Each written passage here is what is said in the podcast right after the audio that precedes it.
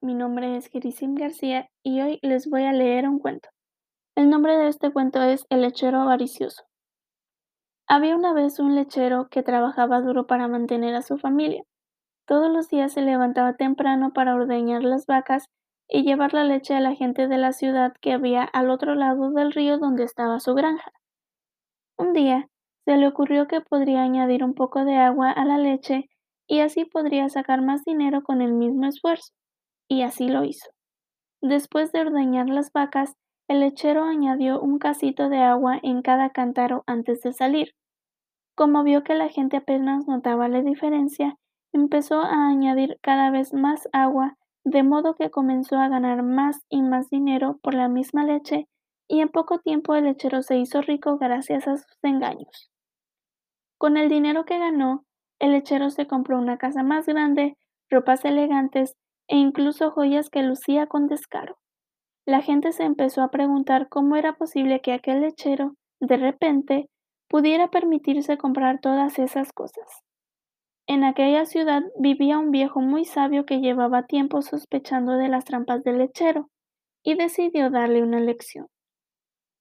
El sabio echó en la fuente de la que manaba el agua de la ciudad unas gotas de un líquido especial que hacía que el agua cambiara de color al calentarse.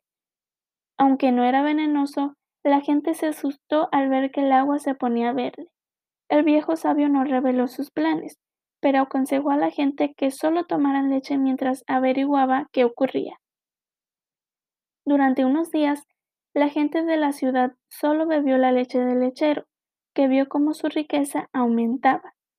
Entonces el viejo sabio echó las gotas en la fuente de la que el lechero sacaba el agua que añadía a la leche que vendía. Cuando la gente de la ciudad vio que la leche se ponía verde igual que el agua, comprendieron que el lechero les había estado engañando y se había hecho rico vendiendo leche aguada. La gente de la ciudad quería ir a la casa del lechero para quitarle las riquezas que había ganado haciendo trampas pero el viejo sabio los convenció para darle un escambiento de otra forma. Tengo una idea mejor, dijo el viejo sabio a los miembros del consejo del pueblo. Pondremos un cartel de aviso en la ciudad diciendo que el agua está envenenada y que no se puede utilizar.